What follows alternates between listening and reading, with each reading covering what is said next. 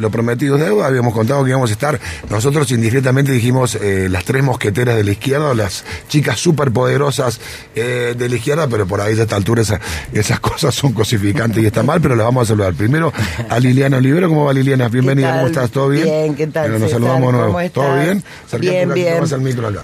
Me ha tocado la silla baja. Hola. ¿cómo estás? Buen, buen día. Y Laura Vilches, ¿todo bien? ¿Cómo le va? Muy están? bien, muy bien. Bueno, Bien. gracias por venir. No, Gracias por la invitación. invitación. El laburo de estar acá. Bueno, ¿cómo están Muy bien. en campaña? Arrancando, arrancando y bien, este, la semana pasada ya hicimos pública las tres principales Sí. candidaturas que hoy están acá. Bien, o sea, vos candidata a gobernadora, Sí, eh, Luciana a primera a legisladora. primera legisladora. Laura intendenta. Intendente. Sería la primera intendenta eh, de la historia de Córdoba, ¿no es cierto? Sí. Sí, la primera gobernadora también. También, también. Bien. Las tres mujeres, Sí. este, y por supuesto nuestra lista va a estar eh, este, llena de luchadoras, luchadores, eh, compañeras y compañeros de las distintas referencias más importantes en las luchas, docentes, salud, las mujeres, las disidencias. Entonces, bueno, creo que tenemos una lista de lujo a presentar de la mano del Frente de Izquierda Unida. Bien, buenísimo, buenísimo. Eh, Grego. Atendamos ahí. Vamos. Este, bueno, a ver, creo que la primera pregunta se impone este, con el escenario político general. Diría nacional, provincial, municipal, en el estamento, en la esfera que, que sea y hasta a nivel internacional, que es cómo enfrentar al desafío de que las ultraderechas van captando, van captando adhesiones en, en el público, en el electorado descontento eh, y cómo que plantea una- unas oportunidades que pareciera ser que desde el campo progresista, desde las izquierdas, por ahora no se logra resolver y se ven los crecimientos de las ultraderechas en todo el mundo. ¿Cómo, cómo, cómo ven eso y cómo, si se lo han planteado, de cómo encararlo, como un desafío de cómo hacer que la izquierda crezca y, y, bueno, pueda captar ese descontento? Mira, justamente fortaleciendo más que nunca la unidad de la izquierda dentro del Frente Izquierda Unidad, lo hemos visto en Neuquén, en el marco de que este, había una polarización enorme con dos dirigentes Sí. del MPN, Sí, ahora el domingo. uno arrepentido, Sí. claro, y mantuvimos dos concejalías, Bien. dos bancas. Por lo tanto, creo, salimos cuarta fuerza política en capital. Mi ley se desplomó, Sí. por lo tanto también creo que es una burbuja este, inflada por ahí mediáticamente. No puede. ¿Vos, vos no crees en las encuestas que lo, que lo ponen, por ejemplo, como el candidato en las pasos más votado? Eh, sí, sí, incluso las encuestas hasta ahora derraparon la mayoría, ¿no? Por lo que estaba Sí. viendo, tanto Río Negro como Neuquén. Este, entonces digo, hay que potenciar la salida por izquierda, porque todos nos gobernaron. Mi ley no es nada nuevo.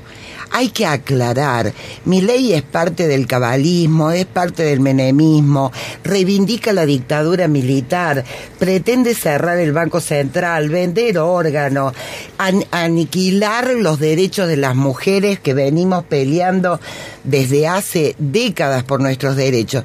Entonces... Y ahora le eh, propone una interna Bullrich, o sea que anticasta, la Claro. verdad Sí, que no, es difícil claro. decirlo. Claro, te cobra las charlas que da, tres mil dólares, cinco mil dólares. Hay denuncias de la juventud por abusos Sí. de favores sexuales, Sí. por ubicación en las listas. Entonces, ojo con este también plantear que la salida son los fachos, los liberfachos, al revés.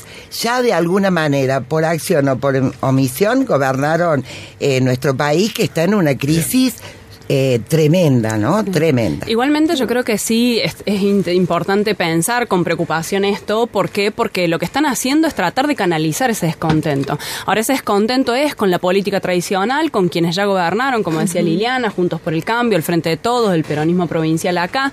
Es una variante no muy distinta a lo que significa acá juez y de Loredo, desde un punto de vista, que tratan de posar como anticasta y son eh, los mismos que eh, ya vienen gobernando. Bueno, juez, Sí, claro. no, no sé qué le puede quedar de anticasta, eh, pero que de algún modo usan ese descontento para llevarlo a las políticas de siempre. El juez tiene la virtud de, de- de parecer eh, anticasta. Parece anticasta o- siendo parte de la o outsider, o outsider de la política siendo parte estando adentro, ¿no? Porque, Sí, yo creo que, 20 que- años está- que igualmente es muy adentro. importante eh, señalar cuál es la política que defienden. Y cuando vos conversas dos minutos con alguien que está enojado y dice voy a votar a mi ley por esto, es muy fácil dar vuelta a argumentos porque la gente no quiere privatizaciones, no quiere más desempleo, no quiere más, pre- más pre- precarización laboral. Entonces, eso creo que es una batalla y bueno, es parte del, del desafío que tenemos en esta campaña también. ¿Cuál sería tu que- sí, perdón, perdón, no, habla, habla, habla, Lucía. Para aportar también al, Sí. al debate, nosotros lo que vemos también que lo que hay es mucha polarización social, no solo en nuestro país, sino a nivel mundial, que por supuesto la ultraderecha eh, quiere capitalizar este descontento, pero por eso también es importante ver quién genera las políticas de ajuste que les sirven en bandeja de alguna manera estas variantes. Entonces, me parece que nosotros lo que vemos también es que lo que hay es una derechización de las fuerzas tradicionales que se están corriendo cada vez más, que se pelean entre ellos para ver quién es más de izquierda. Claro. Veamos el giro autoritario de aunque no gane, condiciona. Claro. Porque no gane, lo usan para, girar a la derecha. Veamos Francia, a claro. ver, Francia con Macron. Y hay una Francia incendiada cuando decían, bueno, la derecha va a controlar. Y todos tienen el mensaje del orden. Hay que ordenar. Y lo que quieren hacer es que seamos más esclavos, más dependientes del Fondo Monetario Internacional, más ajuste y más saqueo. Entonces yo creo que ese es el desafío que, que tenemos y como decía Laura, obviamente, dando el debate político. ¿Cuánta gente se cree que mi ley va a dolarizar la economía y que todo el mundo va a cobrar en dólares? Mentira. Es una mega devaluación donde vamos a cobrar la jubilada y jubilados dos mangos y ni que hablar los laburantes. Jubilaciones por 10 dólares. Claro. Y sí, entonces, Claro. digo, hay que bajar a tierra esto Sí. porque en realidad es puro relato, discurso, y acá, bueno, la izquierda con una salida de fondo para todos los males sociales que tenemos. Vengamos a Córdoba un poco. Vos que querés ser gobernadora de, de Córdoba, ¿por qué y, y cuál sería para vos eh, la política más importante para impulsar en Córdoba con qué sé yo, los docentes, los médicos y todo lo que Córdoba tenga para mejorar y resolver? Bueno, efectivamente tenemos un gobierno que lleva 24 años, Sí. que lo que ha hecho es profundizar los índices de pobreza, de miseria, eh, precarización laboral. Yo no tengo el dato todavía, pero por ahí las chicas me ayudan. Si tuviéramos que buscar una provincia con este la precarización laboral como receta, yo podría decir Sí, que es el entre gobierno las- entre las provincias con más alta y precarización. que, y que está muy por encima de la media nacional. En Sobre todo en la precarización. Sí. le saca más de 10 puntos a la media nacional. O sea que eso te muestra que todas las leyes que están sacando permanentemente en la legislatura de fomento a las empresas, de beneficios, de exenciones impositivas, eso no derrama en nada bueno. No hay ni más trabajo, ni mucho menos mejor trabajo, digamos, ¿no? La, la calidad. Ahora, ¿cuál es la explicación Invertir entonces? las Pero digo, ganó en la elección pasada casi con el 60% de los votos, 57%. Digo, algo debe hacer bien porque la gente, tampoco podemos pensar que la gente es tonta. Mira, No. hay un hay un tema. Eh, hoy frente a la necesidad del trabajo, todo el mundo labura por Sí. lo que sea. Eh, lamentablemente esto le ha dado aire a un gobierno que tiene a las residentes del pueblo de la mujer, las que nos tienen que cuidar a nosotras, con menos de 70 mil pesos. Eh, los presupuestos son todos a la baja, el 8,1 en salud, claro, entonces ahora tenemos una rebelión eh, de la salud y también de la docencia, porque no se puede vivir con lo que ganan por debajo de la línea de pobreza. Sí. Plata hay, una deuda pública que ha aumentado en más de 3 mil millones de dólares y con este enamoramiento que tiene el gobierno con, lo, con el mundo árabe, le debemos a los somalíes, a los kuwaitíes, con una obra faraónica que no es prioritaria. Una obra faraónica como la de Punilla, la de Parabachasca, no hay una obra pública referida a la vivienda. Mira. 300 mil viviendas le falta a Córdoba. Yo creo que hay una razón que explica por tu pregunta pregunta esto de por qué Schiaretti viene gobernando tantos años. Creo que hay una parte que Porque es... el cordobesismo, digo, Hay es una un parte tiempo que es- Schiaretti, otro tiempo fue de la Sota, pero digo, Exactamente, esa, esa eh, falsa rotación, ¿no? Sí, sí, bueno, pero Eh, es una identidad esa del cordobesismo Sí, y... pero yo creo que hay, hay no, no, lo que no ha faltado en Córdoba han sido procesos de lucha y de eh, reclamos por distintos motivos, desde los movimientos de mujeres y las diversidades, por el, eh, las luchas ambientales, los laburantes también, más allá Sí, de claro, que claro, claro. ahora y ahí juegan un rol central las conducciones sindicales que han limitado esos reclamos y lo vemos Sí. muy claramente en el conflicto docente ahora con un Montserrat que juega abiertamente para el gobierno, que buscan una desmoralización y la aceptación de la miseria de lo posible porque militan el mal menor y militan la miseria de lo posible y desde ese punto de vista creo que eh, hacen un gran favor justamente al peronismo local así como a nivel nacional también. Entonces creo que eso es una eh, eh, mm, conclusión importante que hay que sacar y obviamente la izquierda, que no solo pelea electoralmente, sino que es parte de todos esos procesos, está apostando a la recuperación de los de las organizaciones sindicales de mano del peronismo y de las conductas. Pueden seguir en vivo, pueden seguir en vivo en nuestra cuenta de Instagram. ¿eh? La- eh, esta charla aquí en el estudio estamos con Laura Vilches, que es candidata a intendenta, con Luciana Echevarría, candidata a primera legisladora, y con Liliana Olivero, que es eh, candidata a gobernadora de, de Córdoba, y con el señor Gregorio Tatán, que no es candidato Que a no soy nada, candidato pero a nada, pero, pero estamos acá. Pero A te ver, invitamos, te eh, invitamos me, a- me han, me han abierto un lugar en la mesa. A ver, eh, respecto a, a estas luchas de las que de las que vos haces un repaso, pareciera no haber eh, no haber mella en el gobierno provincial en cuanto a eh, cómo se da esto. ¿Qué, si uno hace un repaso rápido, pregunta, ¿qué, ¿cuáles son los hechos que más golpearon al gobierno No, provincial? Va a encontrar Sí, lo de Oscar González, yendo un poco claro, más atrás, el sí. neonatal. El caso de El caso de Blas. Pero Más atrás todavía el narcoescándalo. Mira, mira que no, no, no Son como sería. hechos más puntuales que tienen relación con una, un hecho particular yo, yo e creo interno. que esos son hechos, si se, si se quiere, más políticos y que tienen que ver con una cuestión muy estructural en torno a las fuerzas represivas, a la policía, eh, a la corrupción. Ahora, si vos te pones a pensar el caso de los trabajadores de la salud armando una coordinadora que surgió de las bases, que debatió en asambleas desde los hospitales y nosocomios y que logró sentarse a negociar con el gobierno, corriendo al traidor de CEP, de, de PIEN y el CEP, es un logro histórico. ¿Qué título es? El implica- traidor de PIEN. Y sí, Es- ya a esta altura título. no es ningún, Sí. creo que no es novedad, pero, pero es, el- es realmente es un traidorazo de la lucha.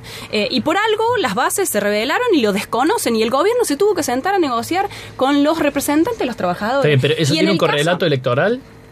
hay que ver cómo se expresa electoralmente, pero en docentes no es distinto. Desde ya hay un gremio que tiene otro tipo de organicidad, donde en la- el año pasado una elección de delegados que renovó un montón de delegados escolares que son parte de la oposición y ese es el problema que también está teniendo hoy Montserrat, que no es como dice Montserrat los autoconvocados que están contra el gremio, no, los autoconvocados somos parte de esos delegados y trabajadores que estamos en Están las dentro escuelas del gremio. y que estamos dentro del gremio y estamos exigiéndole a la conducción que rechace la conciliación obligatoria, que no acepte los descuentos, que pelee por nuestras demandas como el salario, las jubilaciones, y eso es lo que el propio eh, gobierno está discutiendo ahora. La, la con- digamos, el retrotraer la- el diferimiento jubilatorio, 87 mil jubilados Sí. en la provincia, es un- una conquista parcial todavía de la lucha docente. No es un triunfo del gremio ni, de- ni el, del Bien. gobierno de repente que se sensibilizó por los jubilados. Entonces, ojo, porque yo creo que ahí es donde está la potencialidad de las luchas y a eso es a lo que apuesta la izquierda. Y yo Y creo que también- el 28, ay, sí, perdón, perdón. eh, el 28, PIEN va a tener dos listas opositoras que las había proscripto, que lograron con la movilización de la gente que ya está harta de la burocracia de PIEN, lograron estar en las elecciones y también sacar la maniobra de 56 urnas volantes, ¿no? Que era todo un aparato montado para seguir siendo el sultán del Sindicato de Empleados Públicos. Este sultanato puede llegar a reventar el 28, por lo menos con la participación de otras listas, porque la gente, como se decía recién, no es tonta. Perdón, Lucia. No, yo justamente yo creo que se está respirando un fin de ciclo, ¿no? En relación al gobierno provincial que ya va a cumplir un cuarto Sí. de siglo en el gobierno y, y la verdad que yo eh, creo que estamos viviendo en un feudo. Eh, digo, porque Schiaretti siempre habla de la calidad institucional y veamos cómo son, digo, porque parte de la explicación de por qué se sigue perpetuando en el poder, ¿no? La justicia, la verdad que le podríamos decir eh, que es la nueva agencia Córdoba Justicia. Digamos, yo misma he, he denunciado al gobierno provincial, a la municipalidad, aguas por la calidad del agua que está llena de toxinas la que tomamos. No pasó nada. Eh, denuncia a Oscar González por todos los incumplimientos de leyes, además, no pasó nada. Eh, denuncia a la jefa de policía por admitir públicamente que hace inteligencia en las organizaciones sociales, no pasa nada. Entonces, uno ve cuál es el rol de la justicia, uno ve cuál es el rol de la legislatura, que en vez de discutir realmente eh, normativas que puedan dar respuesta, digamos, a, distintas problemáticas, bueno, lo único que hace es ser una escribanía del gobierno de turno. Veamos lo que hace la policía, digamos, que en vez de cuidar a la ciudadanía es la principal mafia que mata pibes, eh, como es el caso de, de- de Blas. El defensor del pueblo, digo, así podría mencionar, digamos, todo el- el- lo que defensor no del pueblo, Mario de Cara. Claro, Ah, sí, que, claro. que no solo no defiende a nadie, sino Better que le decimos nosotros. Sí, que está Era más en publicidad de Córdoba. Claro. Saul. Entonces, la verdad que yo creo que la, la gente se siente en un desamparo total, digamos, ¿no? Frente a esto y que cada vez está más harta. A nosotros nos pasó también con el caso de Oscar González, en donde también nos decían, menos mal que están ustedes ahí para denunciar todo y que se animan a decir todo lo que hay que decir. Bueno, Por lo eso, acaban de, de imputar ahora, ¿no? En la justicia federal. Sí, el fiscal pero-. Sí, Por en la, en la federal, en la- sí. No por el accidente, sino por, el- Sí. por el uso del auto. ¿no? Por el crimen. Entonces acá me parece que volvemos también a la importancia del rol de, de la izquierda, porque está bien, eh, el, digamos, el gobierno de Schiaretti está viviendo un fin de ciclo, pero justamente lo que tenemos que demostrar es que los que se proponen como una, Sí. una alternativa son igual Esto o peores, bueno, claro, digamos, claro. hay un fin de ciclo, pero eh, vos lo escuchás, yo lo vi ayer el jueves que estaba en un programa en en La Nación en Buenos Aires y decía, las encuestas nos dan ganador, o sea que si no gana, el, el- el- si no continúa el, el esqueletismo con, eh, con Yarlora, que también dice tener encuestas que lo dan, eh, que lo dan ganador, eh, lo que viene es juez y de Loredo, que también, Pero no yo- creo que haya diferencia de fondo, siempre No. cada uno que, que se propone dice que va A a ver, hacer las en la pero- legislatura, y Luciana como legisladora lo sabe, eh, tanto radicales como peronistas quieren igual. censurar el derecho a la movilización. Sí. Uno Rossi, el otro Sí. Cid. No Sí. tienen diferencias, Sí. votan exactamente lo mismo. Sí.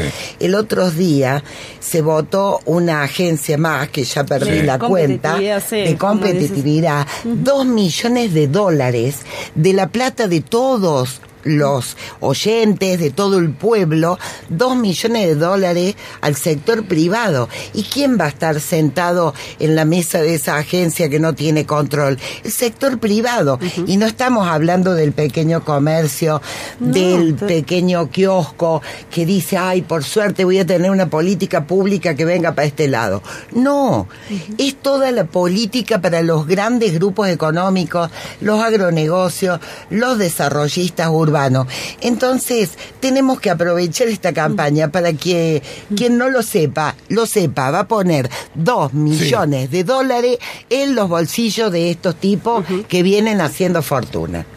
Hay, hay un sector que no tiene por ahora eh, mucha representación aquí en Córdoba, pero por supuesto que es uno de los dos grandes polos a nivel, a nivel nacional, uno de los grandes polos eh, electorales que es el, kirchnerismo. Dentro del kirchnerismo o de, de- de esa vertiente del frente de todos hay, bueno, algunos candidatos que, algunos nombres que andan dando vuelta y hay un candidato que se ha, que se ha lanzado que es eh, Juan Grabois que pareciera eh, ser una especie de outsider, porque no viene del peronismo, sino que viene de las organizaciones sociales, y yo las escuchaba recién a ustedes con algunos de los de las cosas que reclaman para aquí, para Córdoba, como el caso de las viviendas, que forman parte del, del programa que, que él propone. Personajes así podrían ser eh, este, quienes terminen con el divorcio histórico de los sectores más de izquierda y los sectores eh, del peronismo más progresista.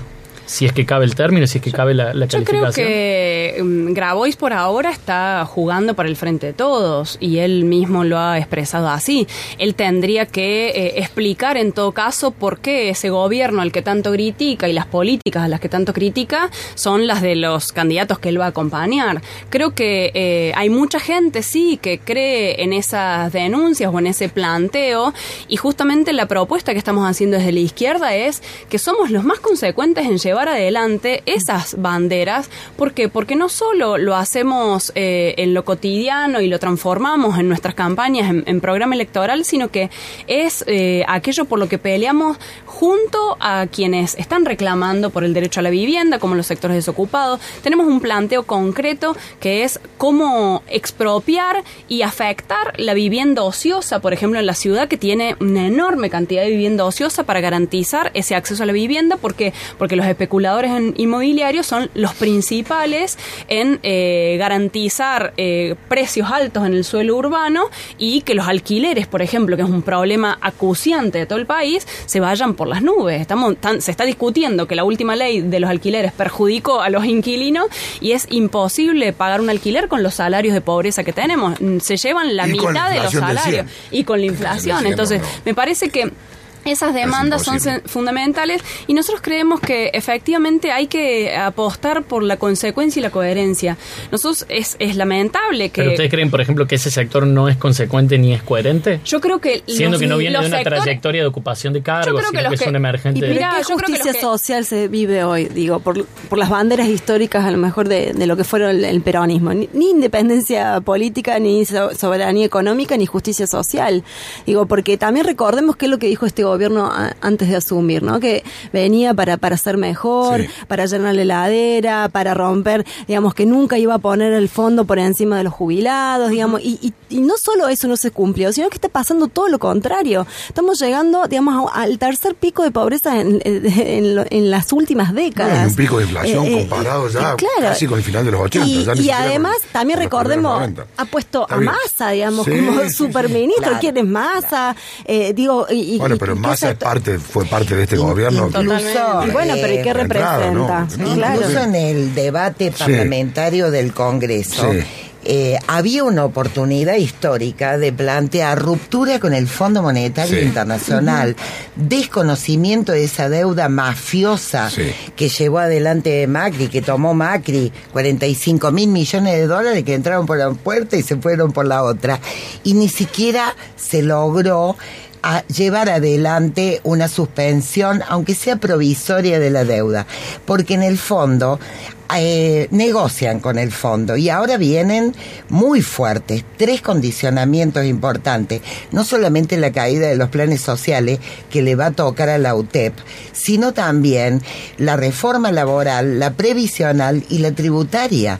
Entonces, yo en ese sentido creo y me preocupa porque cuando el Frente de Izquierda Unida salió junto con un montón de organizaciones a resistir la política del fondo, recordemos que hicimos sí, un montón de marchas multitudinarias, estos sectores confiaban en el gobierno, no estuvieron.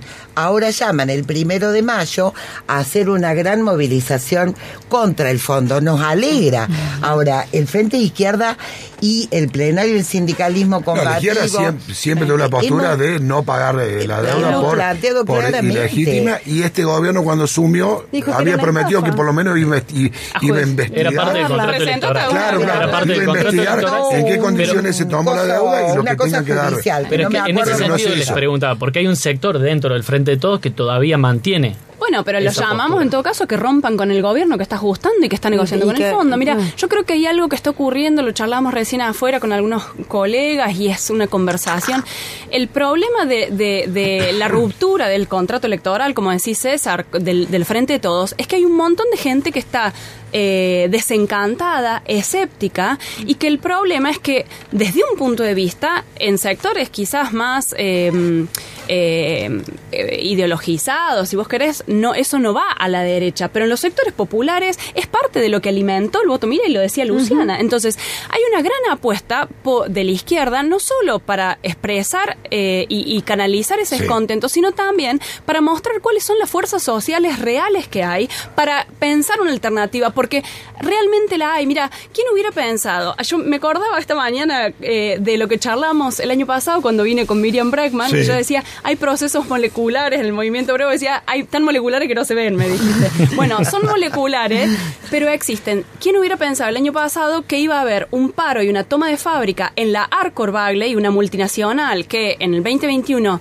eh, recontramultiplicó sus ganancias, o en la Coca-Cola, como la semana pasada, y son laburantes que no son los que están en el, que es el último orejón del tarro, pero que saben que la perspectiva es de más ajuste y de más degradación de sus condiciones de vida. Y no están dispuestos. hoy teniendo laburo en blanco y bajo convenio colectivo, lo mismo que muchas veces al, o, al borde, o te sacan algo y te agarra ganancias y, caes. Entonces, en las mejores condiciones seguís siendo pobre. Exactamente. Entonces me parece que eso es fundamental porque hay una alternativa y nosotros apostamos a que la forma de enfrentar a la derecha, la forma de, de que crezca la fuerza de la clase trabajadora y de los sectores populares que pelean es justamente construyendo una propia alternativa política y que eso se exprese en una gran elección del Frente de Izquierda, que es lo que fortalece estas peleas, porque esas bancas las ponemos a disposición de las luchas, pero además porque la consecuencia y la, trayectoria del Frente de Izquierda expresa que no hablamos del pico para afuera, somos laburantes. Yo les contaba recién a la mm. compañera, desde las 6 de la mañana estoy corrigiendo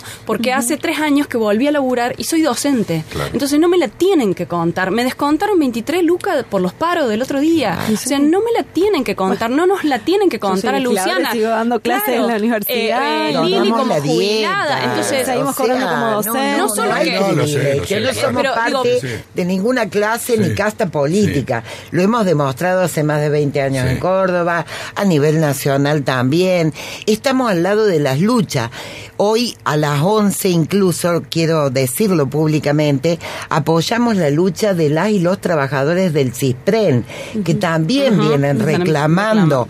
Nadie puede vivir por debajo de la línea de, de pobreza. Bueno, queremos que todos los candidatos y candidatas también se expresen en ese sentido. Ustedes, que son los que deben transmitir y, y, e informar, no pueden estar ganando dos mangos. Entonces, bueno, son eh, las bancas y la posición histórica que hemos tenido.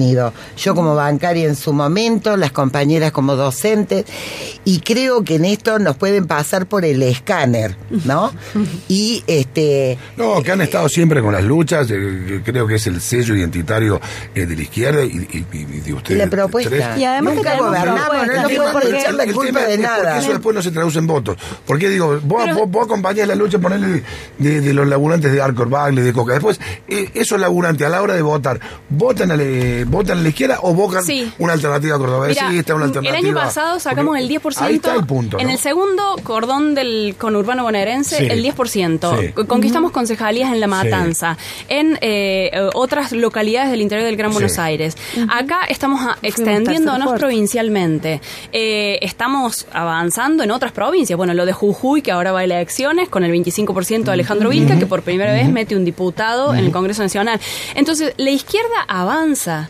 Eh, el, propio Pañi el otro día, decir una entrevista que le ah, hacen de la voz del interior, cómo los procesos de recuperación sindical tienen también que ver, sobre todo en, el, en, el Gran Buenos Aires, con el avance de la izquierda, que es la que permanentemente está tratando de hacer esfuerzos para organizar esa fuerza social. Y ahí es donde está la lucha. Somos los únicos que peleamos por la unidad de los trabajadores ocupados y desocupados. Es increíble que con el nivel de de vida que hay, eh, que afecta a los planes sociales, el salario de los que están precarizados, el salario de los que están en mejores condiciones, no haya todavía paro provincial y un convocatoria a paro nacional frente a las políticas del orden nacional, provincial y local. Bueno, entonces nos parece fundamental esto, no solo que, que, que se exprese electoralmente, que es muy importante porque creemos y apostamos a que eso suceda, sino también organizar esa fuerza social para dar una alternativa. Eh, creemos que que, la hay y, y esa es la pelea que estamos dando en lo ¿A dónde- cotidiano y esta vez en las ¿Y a elecciones. dónde creen que pueden eh, pescar más votos, digamos? ¿De, de qué de, de qué votante? Porque, digamos, si vos ves la foto de, de la elección eh, anterior y, y, y proyectás como estrategia crecer, decís, bueno, ¿dónde puedo pescar más votos? Puedo pescar en los desilu- desilusionados del Frente de Todos, en los que en Córdoba eh, en algún momento acompañaron el kirchnerismo y hoy eh, tal vez no lo hagan. ¿Dónde crees que...? En los jóvenes que se incorporan. Claro, en los que, jóvenes Que por ahí se ¿Dónde habla mucho que están para- para magnetizados con opciones como Sí. mi ley. Sí, y que es cierto, vi, vi un acto en, en Ushuaia de Milei el fin de semana y la verdad que me- eh, en las imágenes se veía la media, todas menos de 30 años, ¿no? Que gente, mucha gente que por ahí está asomando a una militancia, a una vida política y esa es su primera, su primera opción, opción no da miedo. Sí, yo creo eh, que, bueno, recién como decíamos, nosotros venimos acompañando cada uno los reclamos y, en, el calor de esas luchas nos encontramos con ese in- eh, activismo independiente que hay en materia ambiental, de derechos humanos, de género, que, creo que, digamos, que, que, que va también, y por eso hacemos un llamado eh, abierto, digamos, a todo ese sector para que termine de confluir con, con la izquierda. Hay mucho, mucho descontento y lo que yo decía al principio, digamos, ¿no? Esta derechización que hay de todas las fuerzas tradicionales hace que haya ruptura por abajo de, de todas las fuerzas, seguramente, de, digamos, del frente de todos, donde sabemos que hay un montón de compañeros y compañeras súper valiosas que los cruzamos en las luchas y, y que han, digamos, votado ahí eh, con el miedo de que no, no viniera Macri de la derecha y que hoy están, digamos, realmente muy decepcionados. Y justamente con ellos es discutir esto, digamos, de que no se puede enfrentar a la derecha aliándose con, con, la, con la derecha, no se puede enfrentar a la derecha con más políticas de ajuste, digamos, entonces que por eso es importante que vengan hacia la izquierda y yo creo que eh, vamos a poder capitalizar esto porque además eh, también me parece importante reflejar de que no solo somos la izquierda que denuncia lo que está mal, que acompaña cada uno de los reclamos, sino que también tenemos propuestas eh, muy concretas para cada uno de los problemas que, que en este caso tienen los cordobeses y cordobesas, en, en donde ocupamos bancas, hemos presentado cientos de proyectos eh, elaborados colectivamente con los vecinos, con, con las comunidades, digo también para reflejar una de las problemáticas que cada vez preocupa más en nuestra provincia, que es la ambiental. Eh, digo, entonces me parece que también es importante poner en valor ese trabajo que se viene haciendo desde las bancas, que, que, que nosotros lo entendemos como una trinchera, ¿no? Como un puesto de lucha, donde llevamos ahí para amplificar las voces de, quienes por lo general no tienen voz y al que el resto de los espacios políticos le, le dan la espalda. Por eso creo que hay una oportunidad. También es importante, si bien el Frente de Izquierda Unidad existe ya desde el 2019 y hemos ido eh, en dos oportunidades a las elecciones nacionales, eh, es una novedad en el ámbito provincial porque en las últimas elecciones provinciales habíamos ido en dos listas. Y ahora estamos confluyendo y creo que eso es una muy buena noticia, que es un- era un reclamo que nos venían haciendo. Y está, y- y está cerrado el frente, Luciana, porque todavía quedan un par de sectores eh, como el Partido Obrero o el Nuevo Más que, que reclaman cada uno con su particularidad, este, que haya una lista de, de unidad, que haya listas de unidad de la izquierda y que, que haya un frente que los contenga. No, para nada, para nada. De hecho, en el lanzamiento que hemos hecho de las candidaturas, hemos hecho un llamado concreto a los compañeros y compañeras del Partido Obrero para que eh, sean parte de, de estas listas. Ellos son parte del Frente Izquierda Unidad. claro. Eh, entonces, eh, nos parece importante justamente no seguir perdiendo tiempo porque el resto de los candidatos eh, eh, han salido y justamente en este camino de fortalecer a la única variante que va a haber, digamos, de, izquierda, eh, hasta incluso hasta el, puede haber gente que ni siquiera eh, reivindicarse, digamos, de las cuestiones de izquierda, pero ser mínimamente progresista, la verdad que va a tener que mirar para nuestro lado, porque en el resto de las fuerzas no va a haber nada, no va a encontrar nada de ese color, digamos, ¿no? Entonces, eh, por eso el llamado está abierto. Bueno, en el caso de los compañeros del Nuevo Más, en realidad es como que en todas las elecciones hacen lo mismo, ¿no? Es como que unos días antes hacen un llamado público eh, y, y- y la verdad que no los vemos con mucha intención de confluir, pero siempre está Que vengan que- al frente de izquierda. Esa es una posición clara. Está abierto el frente de izquierda, que Para se sumar. junten a nivel nacional, obviamente. Hay un programa, hay rotación de banca, hay acuerdos políticos. Entonces, bueno, ya llevamos 12 años de frente de izquierda. Hay que seguir fortaleciéndolo porque además lo que se viene va a ser peor Va a ser muy duro. de No lo quién que estamos eh, año, exactamente. año Las elecciones pasan, los problemas quedan, pero van a quedar agudizados. Por eso la única alternativa es fortalecer a la izquierda eh, con un programa y una salida de fondo, porque además queremos gobernar. Queremos gobernar este país, la izquierda junto a las y los laburantes, porque nunca la izquierda gobernó. La izquierda no gobernó, por lo tanto no es responsable de todos los desastres que estamos viviendo a nivel de país y obviamente en la provincia también. Bien. Ya que estamos en el plano nacional, ¿ustedes creen que Cristina está proscripta? ¿Cuál es la opinión que tienen? Mira, nosotros hemos rechazado categóricamente la persecución política, eh, porque hay un modo de persecución política en, en estas causas. Creo que igualmente hay algo que ni ella misma niega, que es que la corrupción en su gobierno existió. Eso lo hice en sus declaraciones. Eh, pero en términos legales no está proscripta. no está No hay proscripta. proscripción. Entonces creo que es más bien una definición política propia eh, que tiene que ver con el armado interno del frente de todos y la conveniencia de ese de ese espacio político. Hoy si quisiera este Presentarse. ano- presentarse lo podría hacer porque legalmente, como dice también Laura, no está proscripta, puede presentarse. Sí. Como, como Fuerza Nacional, ¿les con- ¿a ustedes les conviene o no que se presente? Si se presenta Cristina, ¿les puede restar capacidad de sumar votos o no? Mira, yo creo que, Creo- que la conveniencia o no de la presentación de una candidata de otra fuerza política es algo que no nos compete, ¿no? Eh, Bueno, pero a la hora nosotros- de- Sí, va a haber un yo creo- intento digamos, de polarización Creo- claro. que, que, que y en todo caso de, veces- de- de- de conservar su propio electorado, ¿no? Pero a mí me parece más fácil lo, lo que decían recién, che, lo- los verdaderos progresistas somos nosotros si lo tenés a masa de candidato. Claro. Y claro, sí, es más a- difícil, Si lo sí. tenés a la reta y lo tenés a Milei, digamos, Sí.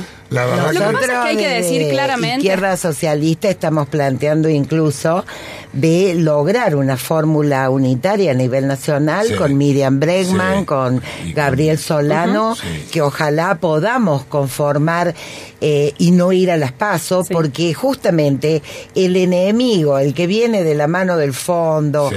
con el ajuste, con el saqueo de los recursos naturales, este, son los otros, ¿no? Sí. Los partidos que nos gobiernan. yo- Entonces, me parece importante lo de fortalecer Sí. en la izquierda y tendremos que decir, como Frente de Izquierda Unidad, se presente él o la candidata que tengamos yo- enfrente. Una cosita nomás por eso, me parece que eh, lo de Cristina, en todo caso es eso, para firmar eh, su electorado, pero hay que decir muy claramente que Cristina se mantiene en el gobierno de Alberto y Massa. Sí. O sea, Cristina viene avalando el acuerdo con el fondo, Claro, Cristina está claro. sosteniendo a Massa, Cristina eh, eh, de alguna manera es parte de toda esa política. Entonces, se presente o no se presente, la política del frente de todos está siendo esta y es de ajuste. Un millón de gracias por venir. No, un lugar muchas gracias. Echevarría, candidata a primera legisladora. Liliana Olivero, candidata a gobernadora. Y Laura Vilches, candidata a intendenta de Córdoba. ¿Qué harías con la fuente del perdón si sos intendente? Uh, hacer primero una encuesta para ver qué quiere hacer la gente. En Choripán. Sí, totalmente. Llenarla de vino para el 6 de julio, fiesta popular, pero de las Para el locro el primero de mayo. Bueno, gracias por venir. Gracias, gracias, a ustedes. Gracias a ustedes. Mira quién habla temporada 13.